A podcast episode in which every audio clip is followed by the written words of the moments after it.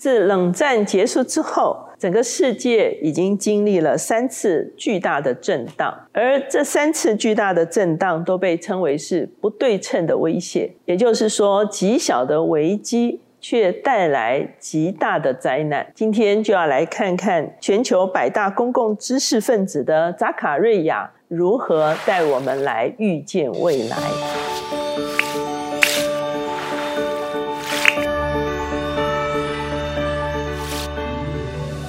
大家好，我是乔美伦老师，每周一次在乔氏书房和大家见面。今天我们的单元是快闪新书，今天我们所要介绍的这本书是后疫情效应。它的作者是扎卡瑞亚，扎卡瑞亚现在是 CNN 知名的新闻播报员，他有一个自己的节目叫扎卡瑞亚 GPS，这个节目在美国受到相当大的欢迎，包括很多的政治领袖都定期观看他的节目。哈，扎卡瑞亚他是出生在印度孟买的知识分子的家庭，后来他去到美国，在哈佛取得了政治学的博士，他自己也有两本非。非常著名的畅销书《自由的未来》，美国的老牌政治家基辛吉呢，他评论这本书说，扎卡瑞亚是极为杰出的年轻作家，他针对西方宪政原则如何影响全球秩序，写下一本引人入胜、发人深省的著作。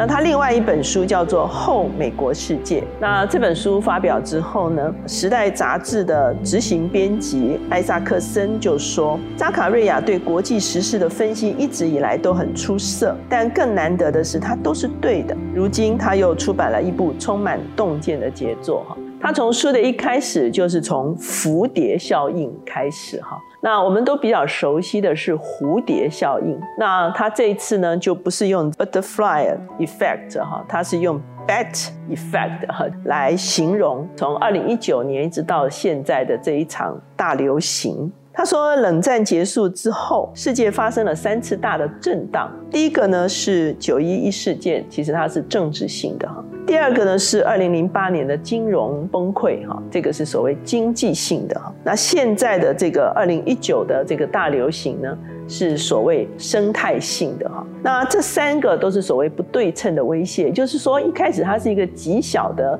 冲击，可是最后它所带来的是整个世界跟过去完全不一样。他回顾历史，他发现瘟疫对人类的世界影响非常大。包括西元前四百年的伯罗奔尼撒战争，可以说是这个疫病啊入侵导致战争的结果完全不一样。十四世纪的时候，蒙古入侵欧洲的时候啊，有一场鼠疫哈，也改变了整个欧洲。十六世纪，西班牙征服南美洲。一九一八年的时候，西班牙大流感，都是疫病造成了整个社会的走向、世界的走向完全的改观。在面对这些看起来很小的冲击，却带来很大的灾难的这些事情的时候，要看的当地或当时候的政府最后做出了什么样子的反应。他认为，在面对这些灾难的时候，政府有一个三难：快速、要开放，还要稳定。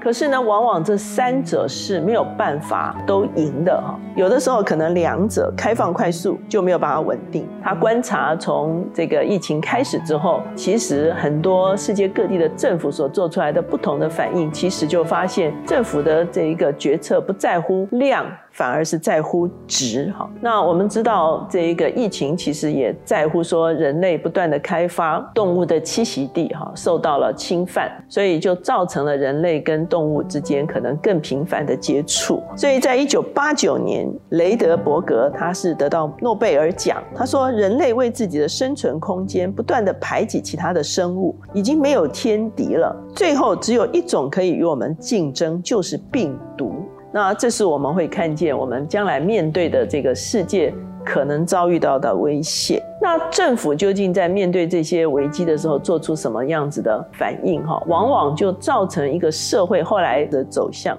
他同时也回顾人类历史各种不同的政治体系，包括柏拉图是理想国啊，罗马的时候是共和国，孔子的儒家的概念，英国透过征税建立强大的财政机制。最后回到观察美国哈，他说美国是从十三州开始的一个联邦，中央的力量其实就非常的薄弱。那一百年之后，中央的力量还是非常薄弱，一直到一九三几年到一九四几年的时候，小罗斯福当政的时候，正好就是美国大萧条的时候，那时候他提出来所谓的 New Deal 新政，开始让美国的政府，特别是中央政府，更多的有所作为，包括提供失业救济、成立公共事业、国家复兴管理局和农业调整管理局，哈。整个中央政府的力量才开始被建构起来。可是到了雷根总统的时候，雷根却说。政府不能解决问题，政府本身就是问题哈，导致了中央政府的力量开始衰弱。所以呢，他说，二零一九年开始的时候，这个危机开始的时候，其实各州的政府其实他们的政策都不一致，所以导致美国很多的企业家甚至呃学者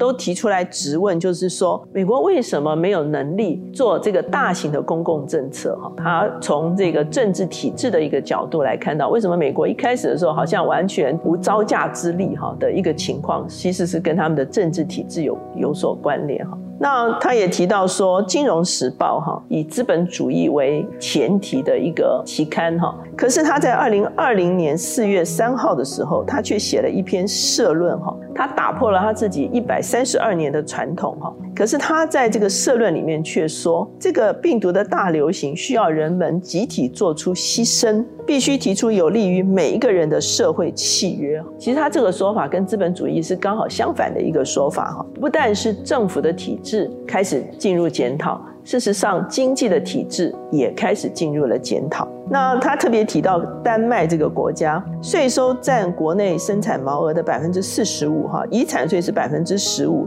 营业税是百分之二十五，哈，而美国的营业税只有百分之七，哈。可是呢，它的全民健保、读到研究所都免费，高品质的基础建设、休闲的时间比美国每个人平均每年多五百五十个小时，哈。相较之下，很多的美国人哈觉得丹麦是一个。更好的国家哈，这个高税收究竟可以对一个社会带来一个什么样子的影响？其实丹麦成了一个新的典型。他也提到这个全球的都市化的问题。这个在两千年的时候呢，超过一百万的这个城市呢，已经高达三百七十一座。到了二零五零年的时候，预估呢，全球会有三分之二的人是居住在城市的。可是疫情发生的时候，差不多有四十二万的人搬离纽约。这个上东区减少了百分之四十的人口，哈，这是从来没有发生过的，哈。可是他说，其实呢，危机过后，城市会重生，哈。在二零二零年的时候，巴黎的这个有一位女性的市长伊达尔戈计划把巴黎打造成为十五分钟的城市，也就是一个人他可以在十五分钟去到他的工作，去到他的购买，哈，去到他的生活区，哈，使得这个巴黎人的生活是更加的便利，哈，而且呢不需要长途的交通，哈，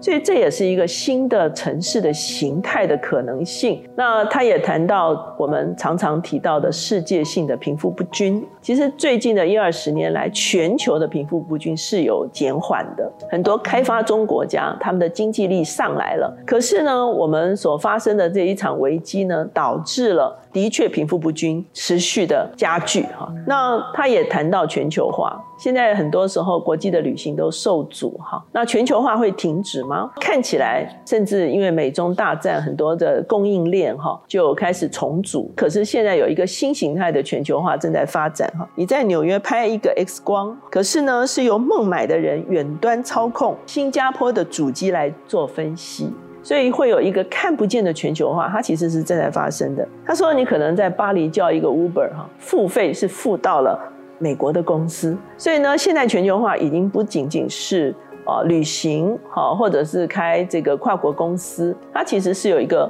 看不见的网络全球化正在发生。在美国的整个发展的过程中间呢，有一位学者哈叫 Huntington 哈。他就提出来，美国有五波的大衰退哈，包括一九五七年的时候，苏联发射了第一颗人造卫星哈，这是胜过美国哈。那一九六零年的时候，美国越战失利；一九七三年的时候，石油危机；一九七二年的时候，水门事件；一九八零年的时候，日本崛起。他说，美国其实现在正正在第六波衰退期哈，它已经开始呈现了美国还可以继续成为世界的领袖这个角色吗？他探讨的就是这个问题哈。那特别呢，美国自己国内的问题非常多，包括枪支、警察、医疗、种族哈这些议题，其实都削弱了美国不但是国内的力量，也削弱了美国在国际上的形象哈。他在最后的时候提到了所谓的理想主义，哈，他特别讲到说，二战之后，美国的领袖杜鲁门之后的艾森豪，还有英国的丘吉尔，都致力于世界和平。他们在当时哦，看起来是一群理想主义者，他们开始了联合国。开始了北约，开始了欧盟，维持了整个世界七十五年的和平哈。那么现在的政治领袖呢？如果美国无法重夺霸权，欧盟如果会越来越坚强，区域性的协定也会陆续出现，走进多边的国际合作。他说，历史不断做出选择。一战结束的时候，美国背弃了国际联盟，导致了欧洲为了要报复德国。制定了严苛的法则，最后将德国推向死路。一九四零年的时候，斯大林拒绝马歇尔计划，拒绝核武监管，整个世界走向冷战，这也是一个错误的决定。他用这一个理想主义的决定跟这个错误的决定做一个对照的时候，发现做正确的决定，他的确会带来世界的和平，甚至长达七十五年之久。